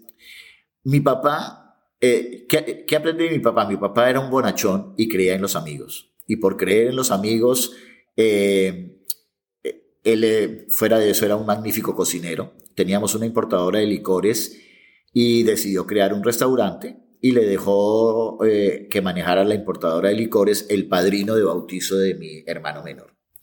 Y este señor rellenó esos cheques en blanco y nos dejó en una situación de quiebra total donde perdimos la casa y todo. Y tuvimos que irnos a vivir a un pueblo eh, pequeño cercano a Bogotá, pero con aire fresco y puro. Eh, y de ahí eh, volvimos a, a, salir adelante. mi papá, como te decía, cocinaba muy rico, entonces vendíamos unos pies al borde de la carretera eh, y, y, el otro día me hicieron la, la, pregunta y yo me acuerdo de esa época con, con alegría, ¿no? Aunque, aunque fueron unos momentos difíciles, digamos, no tengo un sabor amargo de nada. Pero increíblemente yo sigo siendo esa persona confiada y hoy en día todavía de vez, de vez en cuando tengo algunos reveses porque yo doy mi palabra y asumo que los demás la están dando también y es increíble cómo la gente no, no, no cumple su palabra y y a veces tampoco ni siquiera los documentos escritos. Entonces, yo debería haber aprendido a ser mucho más desconfiado y sigo siendo tan confiado como lo era antes y tan confiado como era mi papá. Pero eh, a veces cuando me, me, me, pasan estas eh, circunstancias desagradables, eh, las, tomo, las tomo de la mejor manera posible y me siento más feliz de seguir siendo la persona que soy a ser una persona amargada, desconfiada, que lee el documento 500 veces. Yo le digo, eh, eh, para mí, en temas de inversión, digamos, hay, hay, hay varios escenarios. Eh, uno, si, el, si en la inversión que hiciste la persona trabaja, trabaja duro, trabaja bien y trata de hacer las cosas bien y se quiebra, es, la realidad. Eh, y, punto. Ahora, si es exitoso, te va a dar tus dividendos eh, si es una persona honesta, esté o no esté bien firmadas las cosas. Y cuando es una persona deshonesta, no existe un solo contrato jurídico que sea lo suficientemente sólido para que te salve de que una persona deshonesta te robe tu participación accionaria o no te dé tus dividendos adecuadamente. Porque cuando te encuentras frente a una persona de esas, eh, sí, puedes ir a corte y sí, la corte te puede, puede declarar de que, de que te tienen que compensar, pero esa persona se habrá, se habrá insolventado y tendrás un decreto de un juez que te favorece, pero que jamás podrás cobrar. Por lo consiguiente, prefiero seguir viviendo mi vida y tratar de, de, tener el olfato, de, de mirar a los ojos y entender que la persona con la que me estoy asociando es una persona honesta, a vivir amargado detrás de documentos jurídicos eh, de 100 páginas que al final no, no, te llevan a nada. Bueno, hay, hay, dos equipos de gente, ¿no? Los que tienen que ver para creer y entonces esperan a que estén los datos y las pruebas para poder dar un paso hacia adelante, los que creen para poder ver, creer para ver, y eso significa confiar y dejar que las cosas sucedan. Correcto. Frank, eh, ser puntual es una obsesión tuya. ¿Cómo manejas tu calendario hoy en día? Bueno, eh, eh, trato de darme espacios entre las diferentes reuniones para poder cumplir con todo el mundo. Y especialmente es la obsesión, digamos, a veces cuando las personas son exitosas, no saben manejar su agenda o, ponen a esperar a personas que de pronto eh, están en un nivel jerárquico inferior. Y yo creo que el respeto al tiempo de cada persona es valiosísimo eh, y creo que ese es eh, un punto fundamental de respeto entre seres humanos. Yo las pocas veces que por alguna circunstancia de tráfico o cosas muy ajenas veo que no voy a llegar a, tiempo a una reunión, absolutamente llamo inmediatamente eh, a la persona para decir cuánto adicional me puedo demorar y qué me está pasando para que la persona pueda reprogramar su tiempo eh, adecuadamente. Frank, en los próximos y no va a decir 12 meses, creo que va a ser un poquito más. Eh, ¿Cuál es el proyecto que más te emociona o al que más energía le estás dedicando? Porque entiendo que tienes una gran misión para 2023. Bueno, eh, ya te contaré la del 2023 porque está fresquísima saliendo del horno, pero eh, efectivamente dentro de, del vehículo donde tenemos todas las inversiones de electromovilidad, hay, hay dos, tres proyectos muy interesantes. Pues uno, eh, hemos tomado unas posiciones accionarias interesantes en una compañía de Hong Kong eh, que fabrica vehículos eléctricos. Y esa unidad de negocios eh, es una unidad de negocios que vamos a potencializar de una forma muy importante. Creamos otra, otra unidad de negocios muy recientemente que se llama Second Life Battery y es como el mundo de los carros eléctricos eh, está creciendo de una forma eh, eh, exorbitante. Las baterías en los carros eléctricos se tienen que cambiar dependiendo de su uso entre el año 5 y 7, pero esas baterías no han perdido su capacidad de carga, sino han bajado del 100% al 70%. La meta de, de las fábricas es cambiar baterías cuando estas llegan a niveles del 70%. Y ahí creamos este, esta compañía que se llama Second Life Battery, en la cual vamos a utilizar estas baterías para almacenar energía eh, eléctrica eh, que va en línea con todas las necesidades de las energías renovables como la eólica y la solar, que son cíclicas. Entonces, cuando eh, la eólica hay vientos y está produciendo energía, la almacenamos en estas baterías.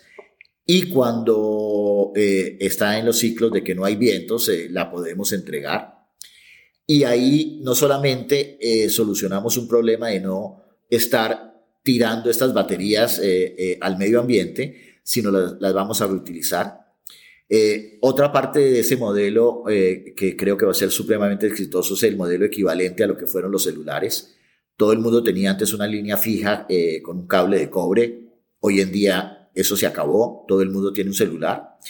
Lo que nosotros vamos a generar con estas baterías serán fuentes de almacenamiento para una cantidad de, eh, casas en eh, sectores alejados de nuestros países, eh, como en cualquier país de Centroamérica, Suramérica o África, donde no llegan las redes eléctricas, podremos entregar una fuente de energía supremamente económica, porque obviamente las baterías serán un problema de las cuales se tendrá que deshacer las, las compañías automotrices y posiblemente esas baterías que tuvieron un costo original supremamente alto eh, valdrán cero en el momento en que uno le quite el problema a, a, las, a, las, automotrices y este producto podrá salir a un valor supremamente eh, adecuado para solucionar esas necesidades de energía eléctrica en el mundo. Eso eh, con respecto a algunos de los proyectos de electromovilidad. Y, y, el proyecto para el 2023 eh, que está recién salido del horno porque se firmó eh, el día de antes de ayer, es que en una de las divisiones que tenemos eh, de carros eléctricos, que es la marca, una marca tradicional italiana, las limusinas Isota Fraschini, eran las limusinas de los reyes y los nobles de Europa y los artistas de Hollywood y Nueva York en el mundo nosotros compramos esa marca y vamos a renacer eh, la limusina como una limusina 100% eléctrica a raíz de todo el conocimiento que, que el público ha visto de Rimac eh, con Bugatti y todo lo demás. Obviamente vamos a salir con una limusina con la cual le vamos a competir a, a Rolls Royce y Bentley. Y en esa marca firmamos eh, el día de antier una alianza con Michelotto, una eh, compañía especializada. Es la compañía que hacía todos los carros de carrera para Ferrari. Fueron los que diseñaron el F40, el 333 y otros carros más para Ferrari. Ferrari decidió que va a hacer estos carros in-house. Eh, su división de carreras ya no la va a tener afuera de la fábrica, sino la va a tener adentro. Y entonces eh, Michelotto nos abordó y firmamos un contrato y vamos a correr las 24 horas de Le Mans en, en el 2023. eso pues creo que, como dicen los, los americanos, es el cherry on top of the cake, la cereza encima del postre. Eh, poder correr Le Mans en, eh, 2024 eh, con semejante compañero de equipo eh, será un viaje absolutamente extraordinario. perdóname si es una pregunta medio ignorante, pero si va a ser una compañía de electromovilidad y buscando que sea totalmente cero emisiones, ¿Le Mans se corre como un auto eléctrico o como un auto de combustión interna? va a ser híbrido. El primer paso es híbrido. Y ahí viene la parte nuestra, que es la parte eléctrica, eh, en el híbrido con el carro de combustión. Pero pues los siguientes eventos eh, serán obviamente, eh, a medida que avance el tiempo, pasarán a ser eléctricos. Pero realmente ahí se une el petrol head con el heart head. se, une, se une la pasión de lo que es un motor de combustión con el cerebro de lo que es eh, eh, un vehículo eléctrico. Pues parece que has pasado de ser el, Rockefeller colombiano al Elon Musk colombiano. Eh, ¿Has conocido a Elon Musk? No, no. y muy lejos, gracias por, por, eso, pero muy lejos de ambos. No, no, he no, no hemos tenido la oportunidad de conocer a Elon Musk. Básicamente, todo el mundo que tiene que ver con el mundo de electromovilidad ha pasado por nuestra fábrica de Rimac, excepto Elon Musk o su gente. ¿Por qué crees que sea eso? Porque por el carácter de, él, es una persona orgullosa, eh, en principio es el pionero del tema, eh, pero no, nunca vio el potencial de que, que hubiera existido en que nos uniéramos. Eh, le faltó un poco de modestia para entender que entre los dos hubiéramos podido hacer cosas muy interesantes también. Pero bueno, nosotros, eh, como habrás leído, pues tenemos accionistas tan importantes como Porsche, el grupo Volkswagen en la unión Rimac Bugatti, donde nosotros tenemos el 55% y ellos el 45%, Hyundai y Kia. Así que que no nos quejamos para nada, estamos contentos donde estamos y en lo que estamos haciendo.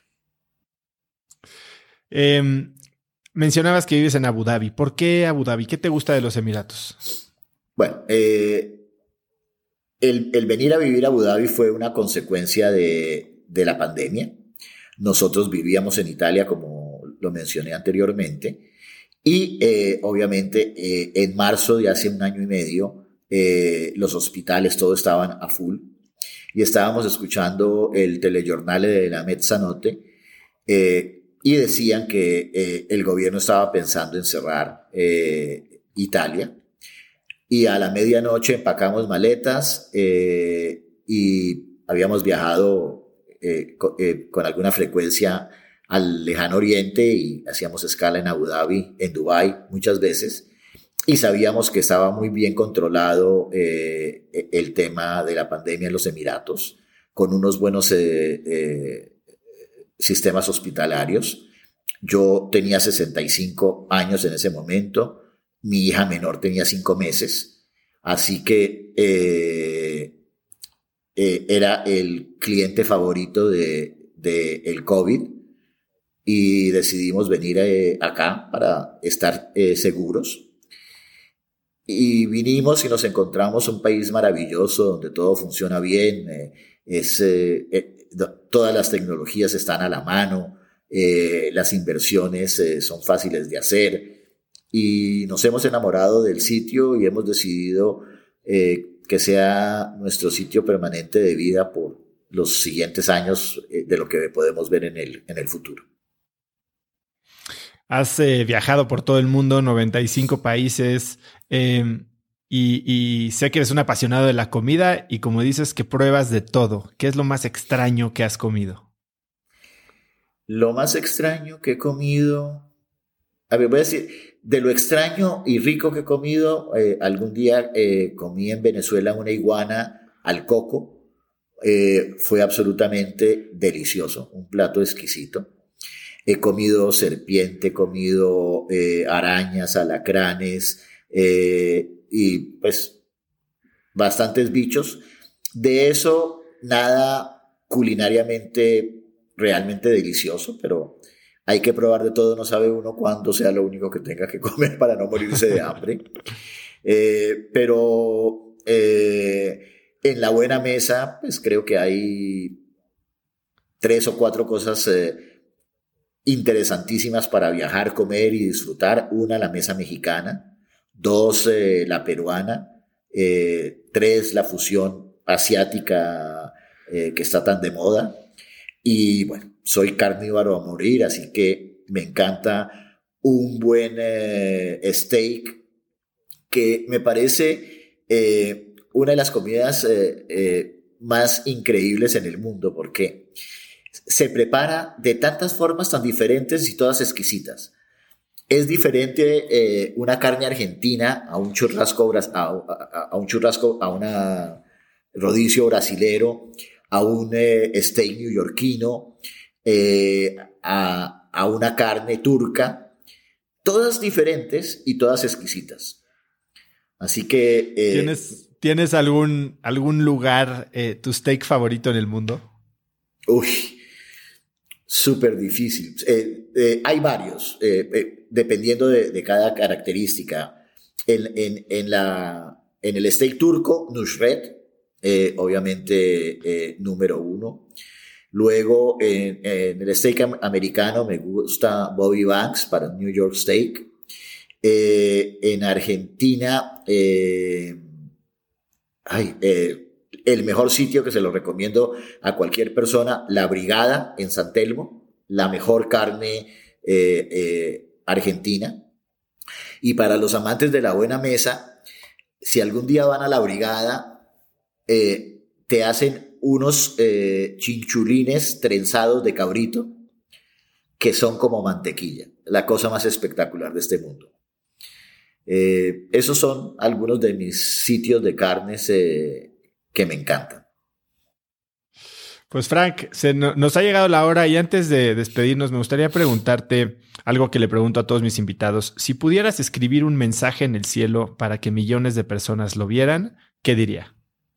Oh, que eh, vivan intensamente cada momento, sean felices y sean éticos. Frank, ha sido un verdadero privilegio platicar contigo. Eh, tener dos horas de tu día, estoy seguro que no, es fácil de separar, sobre todo con lo puntual que eres. Eh, la cantidad y la amplitud de las historias que nos cuentas hoy son además de divertidas, muy inspiradoras. Eres un crack. Muchas gracias por tu tiempo. ¿Dónde puede la gente conocer más de ti, seguirte, eh, contactarte? Eh, bueno, eh, en mis redes sociales, en, Instagram, Facebook, ahora te los paso para que los, los tengas a la mano. Los vamos a compartir en las notas del episodio, al igual que todos los links a todos los restaurantes que Frank eh, platicó. ¿Algo más que quieras agregar, Frank? No, eh, agradecerte por esta entrevista tan amena, felicitarte porque hiciste un research muy profundo de, todas las cosas. Así que qué, entrevista tan agradable, te felicito, eres eh, un crack en, en tu podcast hiciste tu homework muy, muy bien hecho. Me, me dejaste ahí. no sé, voy a, a, poner antivirus en mi computador porque. No, tengo, tengo algo de ayuda.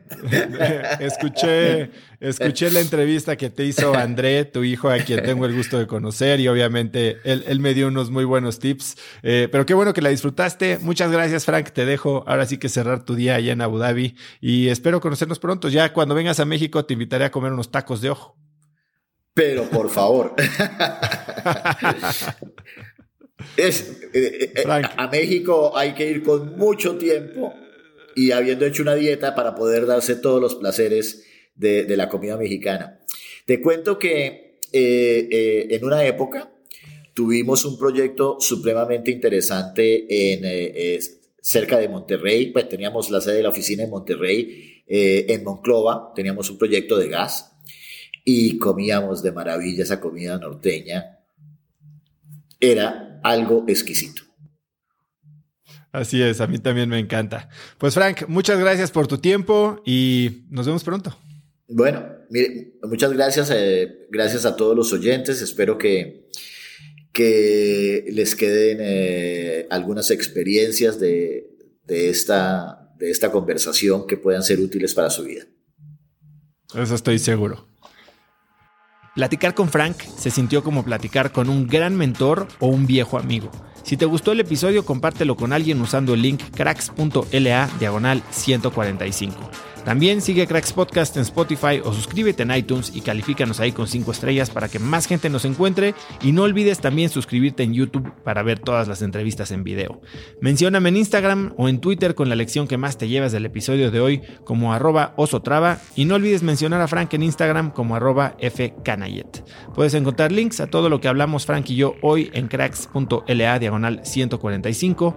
Y antes de irte, no olvides registrarte para recibir mi newsletter Viernes de Cracks que es un correo muy corto que mando cada viernes con 5 tips, artículos, libros, gadgets, frases o cosas que encuentro en internet y que creo que pueden ayudarte a tener una vida más productiva o al menos empezar una conversación interesante el fin de semana.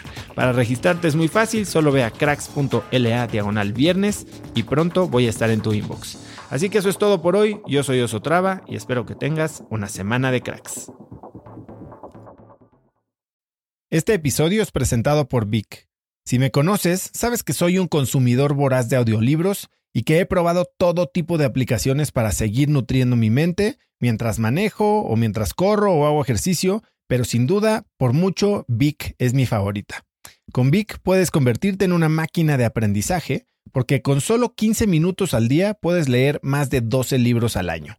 En Vic tienen más de 250 mil títulos y puedes escuchar resúmenes de bestsellers en menos de 15 minutos o libros completos, incluido mi libro Haz lo que importa, así como mis Vic originales como Cómo combatir el síndrome del impostor. Vic, por ser escucha de cracks, te regala 7 días de prueba y después contenido ilimitado por solo 167 pesos al mes en un pago anual de 1.999 pesos al suscribirte a Vic. Simplemente ve a cracks.la diagonal Vic. Vic se escribe B alta E E K.